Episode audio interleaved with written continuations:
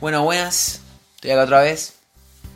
Y como estoy acá otra vez, claramente tengo que hablar de otro tema que me tiene particularmente enojado y desencantado. Es lo principal que me desencanta de la política. Y creo que es una de las cosas por las que empecé a grabar estos podcasts. Estos. Uh, otra vez. Estos podcasts. Que es la confianza que uno puede tener en los políticos. La figura de un político. ¿Cuánta confianza te inspira? Vos pensá, vos que me estás escuchando, ¿cuánta confianza te inspira hoy en día? Vamos a arrancar esta, esta discusión de yo conmigo. Citando una, frase muy polémica de, de Michetti. Muy polémica. Por lo menos para mí. A mí me parece como demasiado decir estas cosas. Pero dijo lo siguiente, textual, lo copio para que. para que se entienda realmente el mensaje que quiere dar. Dice: Las promesas o las cosas que nosotros dijimos en campaña, que más que promesas son un camino, y por eso decíamos que son dos aspiraciones cuando nosotros lo dijimos en campaña. Michetti diciéndolo el 11 de diciembre de 2018, perfectamente redactado. Pero fuera de eso, ¿Cómo puede una persona con. siendo vicepresidenta de la nación y después de que cada medida que se tomó económica salió mal, decir que son aspiracionales?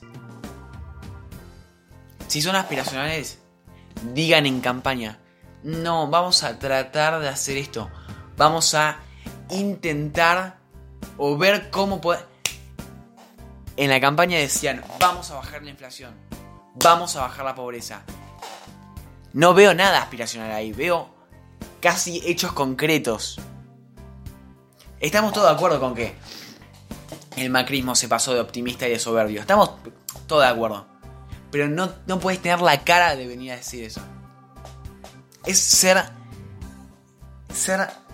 O sea, justificar tu discurso de campaña con esta frase penosa es la demagogia pura.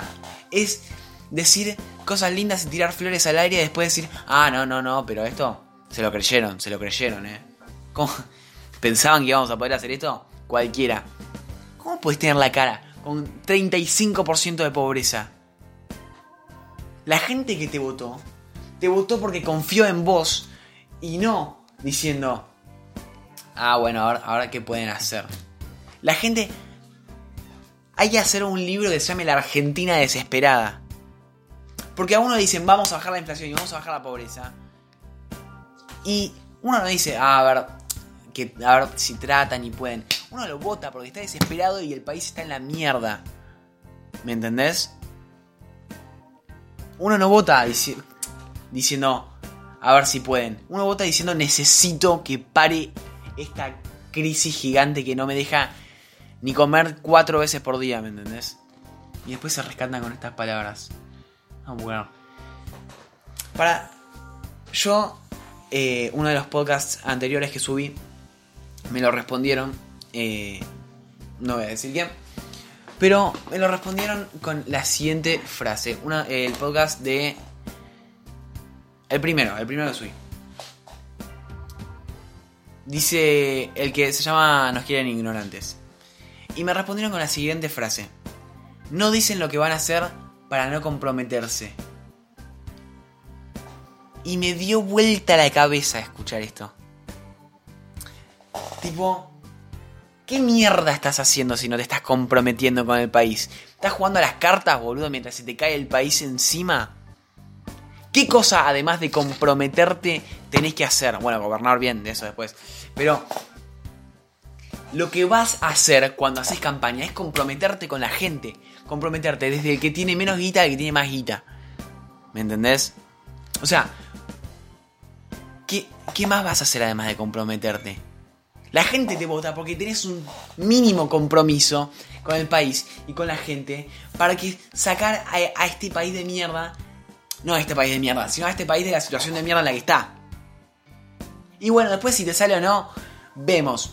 Obviamente no, no te puedes justificar con la frase esta que dijo Michetti que me pone los pelos de punta para ser sutil. Y después me dice, ¿y si vos no decís medidas? No, no decís medidas o cosas que vas a hacer que no son buenas, o sea, que las medidas económicas que vos vas a tomar frente a la situación no son buenas, es, es más posible que no te voten. Y no decir esas cosas y decir que vas a, no sé, por ejemplo, parar la inflación, como decía Macri, es también hacer política. Obvio que es hacer política, pero es hacer política de hijo de puta. Y después, como no las haces, ah, te comprometiste lo que, lo que tenés que hacer porque si no sos un mentiroso como todos los políticos. Eso, eso es lo que me dijeron. Y yo digo, obvio que las tenés que hacer si las dijiste. Si no somos todo masa, boludo. Somos todo Pichetto. Pichetto, ex jefe del Partido Justicialista, del Partido Peronista. Se va con Macri.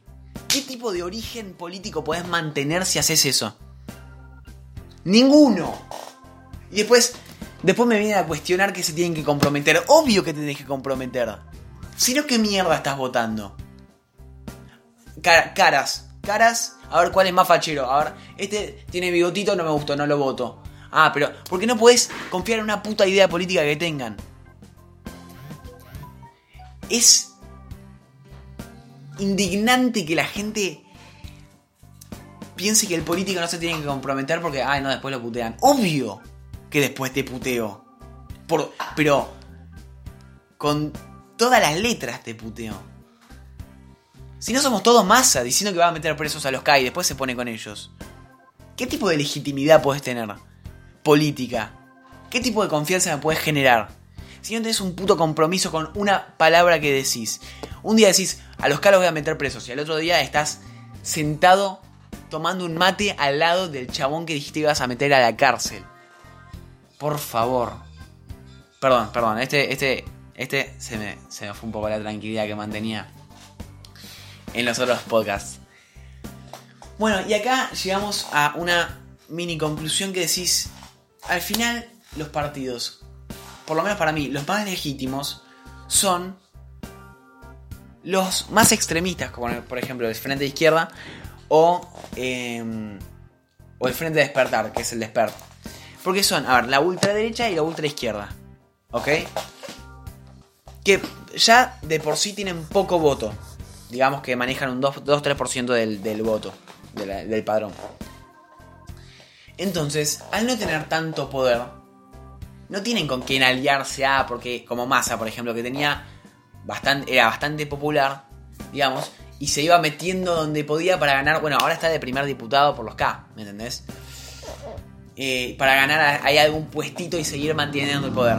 Estos no, porque nadie les da pelota. pero al final son los más legítimos, son los en los que más puedes confiar, porque sus ideas son las más, las más extremistas, como ya dije, pero las más firmes.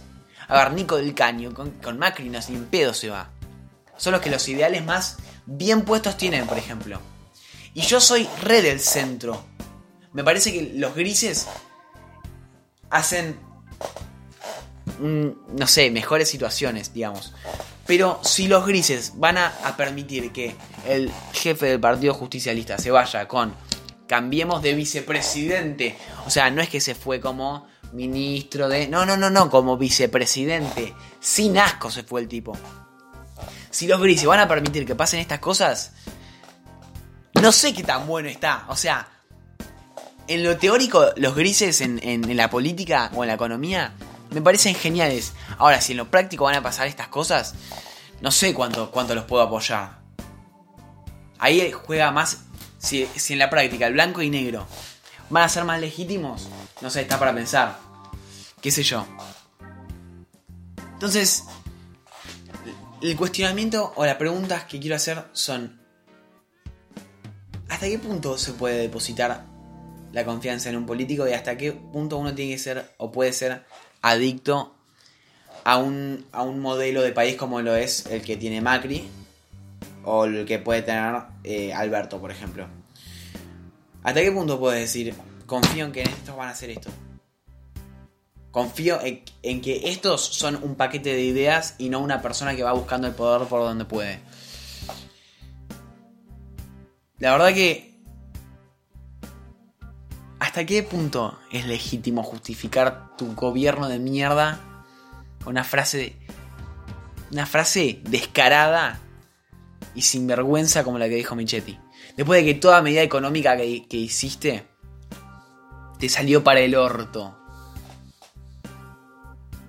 O sea, y más ahora, para, no, porque más, más aún en este final de mandato, que muy neoliberal, muy liberal el gobierno de Macri, pero ahora que, les, que, se acercan las elecciones se ponen populistas. Ah, se pusieron populistas. Míralos, a los revolucionarios. Míralos cómo cambiaron de cabeza tan rápido ahora que se vienen las elecciones. No, una manga de hijo de puta, boludo. O sea, no pasa por ser populista o no, pasa por mantener un puto segundo las ideas que tenés. Y no cambiarte según el viento. Uh, el viento sopla para la derecha, nos movemos un poquito para la derecha. Ahora, ahora se acercan las elecciones, vamos por el populismo. ¿Me estás jodiendo? ¿Qué tipo de país puede salir de, una manga de políticos así? Que se mueven según dónde esté el poder que puedan rescatar. La puta madre, guacho. Me deja un descontento. Y espero que ustedes también. No lo digo de garca. Digo para que uno empiece a pensar estas cosas. Y no les deje pasar como, ah, sí, más un boludo. Piénsenlo. Porque una de las causas por las que estamos así. Porque todos son unos manga de panqueques, boludo. Nada. No tengo, nada, no tengo ninguna puteada más que soltar.